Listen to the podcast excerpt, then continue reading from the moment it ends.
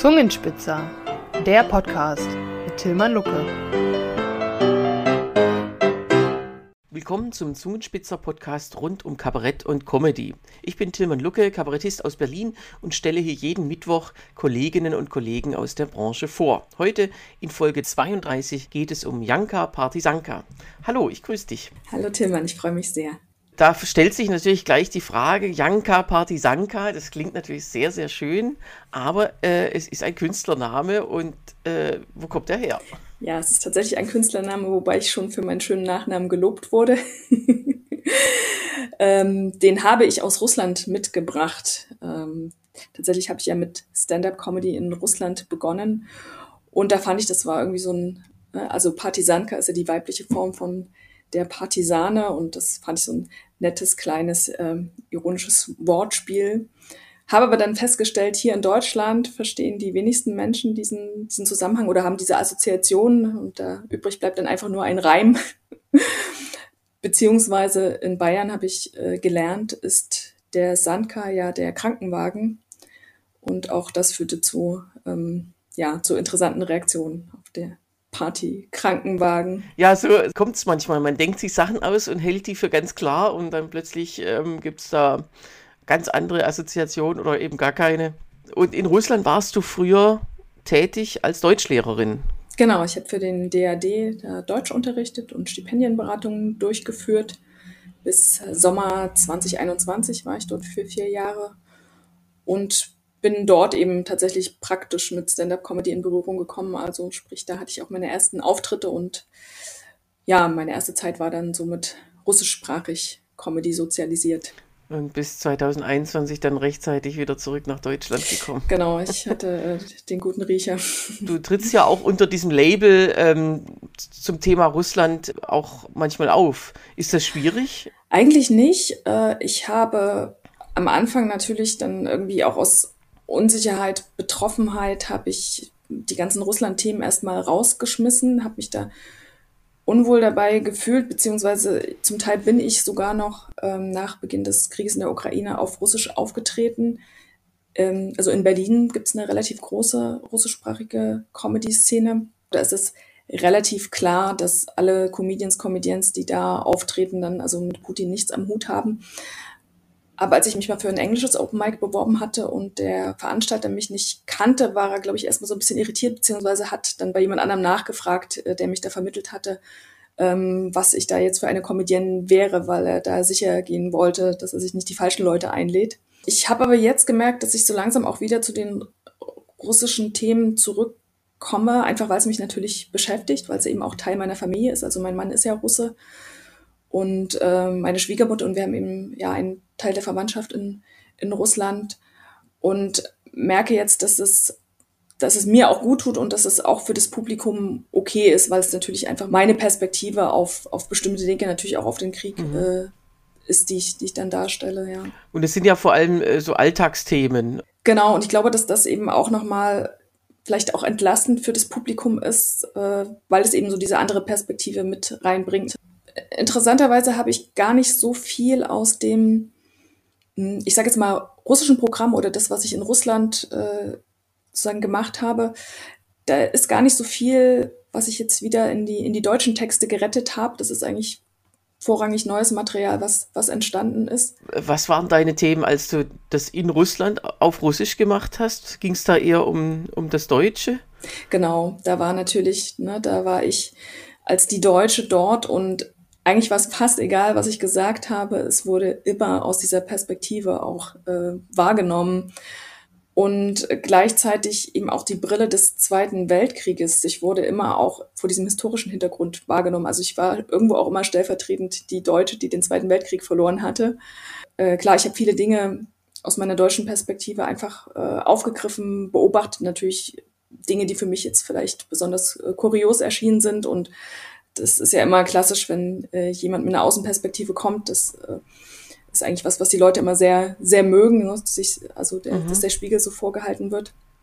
Also ein gewisses Unwohlsein hat trotzdem immer so ein bisschen mitgeschwungen, also gerade gegen Ende. Und ich denke auch, dass es natürlich daran lag, dass ich einfach die politische Situation insgesamt verschärft hatte in dem Sommer, bevor ich oder indem wir wieder zurück nach Deutschland gekommen sind. Weißt du, ob es noch eine Comedy-Szene gibt in Russland oder in den großen Städten?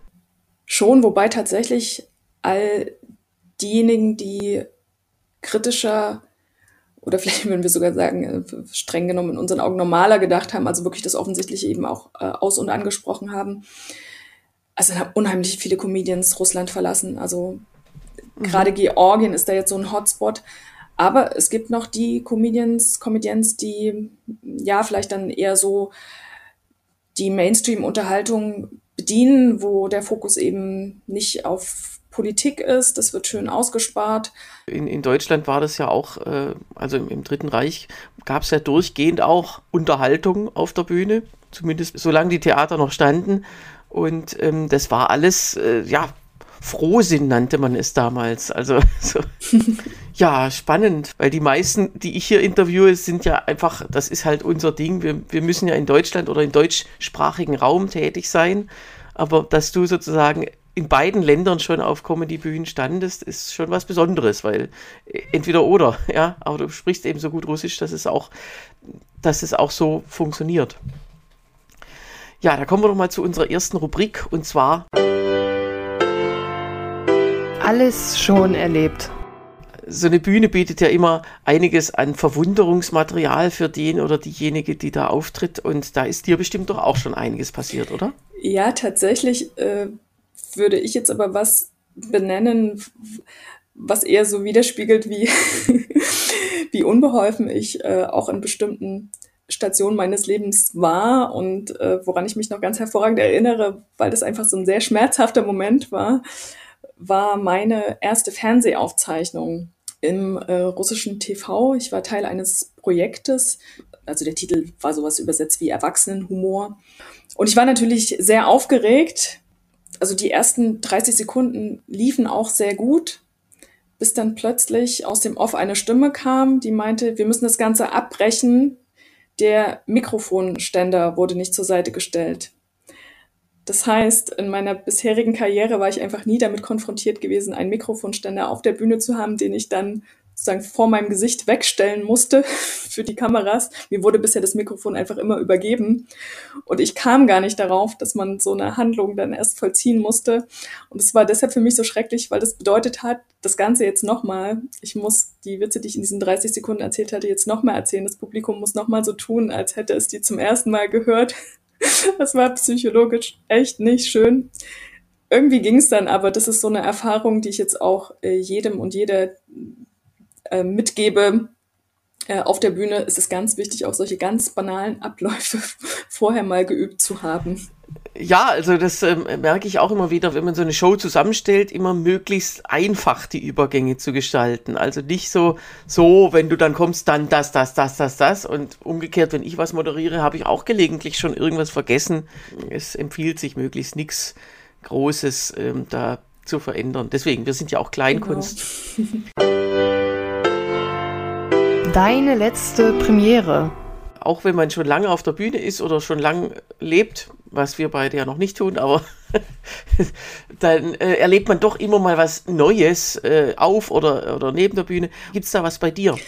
Also so ganz generell erlebe ich so viel Neues in, in meinem Comedy-Leben äh, jedes Mal wieder und das finde ich auch so ganz spannend. Also seien es neue Shows, neue Menschen, überhaupt neue, neue Formate, neue Location. Also irgendwie ist immer sehr viel Neues dabei und das, das finde ich auch ganz toll. Aber es gibt eine Sache, auf die ich mich sehr, sehr freue. Das ist nämlich das Format Sisters of Comedy, was demnächst stattfinden wird und ich darf daran teilnehmen und ich freue mich deshalb so sehr, weil ich das schon ja eigentlich mehrere Jahre im Deutschlandfunk verfolgt habe. In der Sendung Querköpfe gab es dann immer im Anschluss Aufzeichnungen aus den verschiedenen Standorten der Sisters of Comedy Reihe, die ja über ganz Deutschland sich erstreckt und demnächst wird es in Erfurt sein. Genau, darüber habe ich ja schon mal mit Dagmar Schönleber gesprochen in dieser Reihe. Da geht es äh, darum, dass an einem bestimmten Tag, nämlich meistens am zweiten Montag im November, ähm, äh, deutschlandweit die Bühnen sich für Frauen äh, öffnen. Und äh, du wirst in Erfurt auftreten am 13.11. Genau. In dieser Show, die in Erfurt stattfindet. Ja, also geht alle dahin. Genau. Vor allem unter, unterstützt eure lokalen KünstlerInnen. Äh, und du spielst auf der gleichen Bühne wie Isabel Arnold, die wir auch schon mal hier in dem Podcast hatten. Prokrastinationstipp. Wenn man jetzt äh, Tipps gibt, wo man dich überall sehen kann, dann wäre der Podcast wahrscheinlich einen Tag lang, weil du eigentlich sehr, sehr umtriebig, wie man so schön sagt, bist. Du leitest eigene Shows, vor allem in Jena mhm. und in anderen Städten Thüringens. Das sind dann Mixed-Shows. Also tatsächlich das, was mir am meisten am Herzen liegt, das sind unsere Open Mics, weil. Open Mic, äh, äh, kleiner Einwurf, heißt offenes Mikrofon, nicht offener Michael. genau, es ist eine offene Bühne für Comedy. Ich sage immer Open Mic für Stand-up-Comedy und mehr, also theoretisch, also gerne auch äh, ZauberkünstlerInnen, Jongleure, JongleurInnen, wie auch immer, wenn es so einen kleinen Bezug zu Comedy gibt, äh, wäre das gut. Ja, mir liegt es sehr, sehr, sehr am Herzen, hier in Thüringen eine kleine Szene aufzubauen, denn ich finde, Stand-up-Comedy alleine, das macht keinen Spaß. Also man, man braucht einfach Menschen um sich herum, die mitziehen. Ähm, ja, und man muss sich natürlich auch erstmal so sein Publikum erspielen und es ist immer noch relativ unbekannt äh, in Jena, Erfurt und Weimar. So langsam rollt es an. Ich merke, es wird besser, die Zuschauerzahlen steigen die Leute haben Lust, es äh, melden sich auch mehr und mehr Leute, die Lust haben, mitzumachen. Und deshalb gibt es relativ viele dieser Open Mics, noch nicht ganz so viele Mixed-Shows, denn die sind dann sozusagen Next Level. Die Szene in Thüringen und auch, also in Leipzig passiert auch gerade viel. Generell im Osten ist noch sehr jung und sehr dünn. Und das soll sich ändern und deshalb kommt zahlreich zu Open Mics, zu den offenen Bühnen. Es macht immer total Spaß, auch zu sehen, wie sich KünstlerInnen entwickeln, wie Witze entstehen, wie sich das Material entwickelt. Also mhm. ich, ähm, ich bin da selber auch sehr gerne auch sowohl als Moderatorin, aber eben irgendwo auch als, als ja. Konsumentin. Ja, und als Zuschauer, da hat man wirklich den Vorteil, man kriegt ganz viele verschiedene und davon wird einem ja garantiert jemand gefallen. Das heißt, das Risiko, äh, dass man unamüsiert nach Hause geht, ist sehr gering. Es, ist, es geht wirklich gegen Null und ich freue mich auch deshalb immer so sehr, weil wir wirklich ich weiß nicht, ob es in anderen Städten auch so ist, aber ich habe das Gefühl, wir sind wahnsinnig unterschiedlich. Also wir haben äh, sehr, sehr, sehr diverse Künstlerinnen und das, das macht es natürlich tatsächlich eben nochmal spannender, sowohl für alle Altersstrukturen als auch für ja, die jeweiligen biografischen Hintergründe, die jeder mitbringt und die Interessen, die ja sicherlich auch sehr verschieden sind. Dann sind wir eigentlich schon wieder am Ende. Vielen Dank, dass wir uns so nett unterhalten haben. Ja, vielen Dank dir, lieber Tillmann. Bis demnächst mal wieder. Tschüss. Ja, bis dann. Ciao. Das war die 32. Folge des Zungenspitzer-Podcasts rund um Kabarett und Comedy. Heute war Janka Partisanka mein Gast.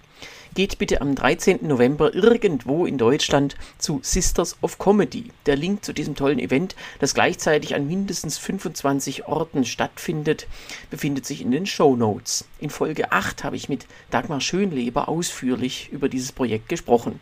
Dagmar Schönleber ist übrigens am Montag in der Kölner Sisters of Comedy Veranstaltung zu sehen. Kathi Wolf in Bayernfurt und Tina Häusermann in Singen.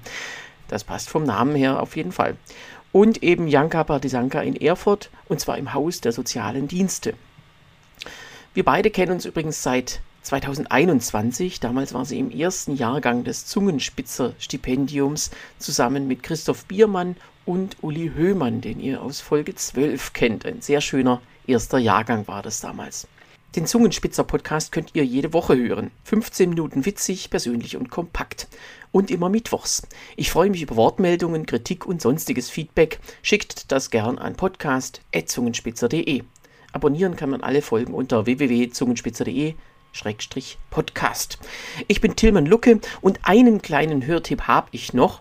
Morgen, wie jeden Donnerstag, kommt wieder Lucke und Hengstmann. Das wird dann Folge 57 sein und da gibt es was zu feiern. Ein Jahr machen Sebastian Hengstmann und ich diesen Podcast schon und immer wieder gern. Also bis morgen oder nächste Woche hier dann mit meinem Gast Dirk Pursche. Den hatte ich neulich schon mal angekündigt, aber wie das so ist, klappen nicht immer alle Termine. Aber diesmal wird es was. Bis dann.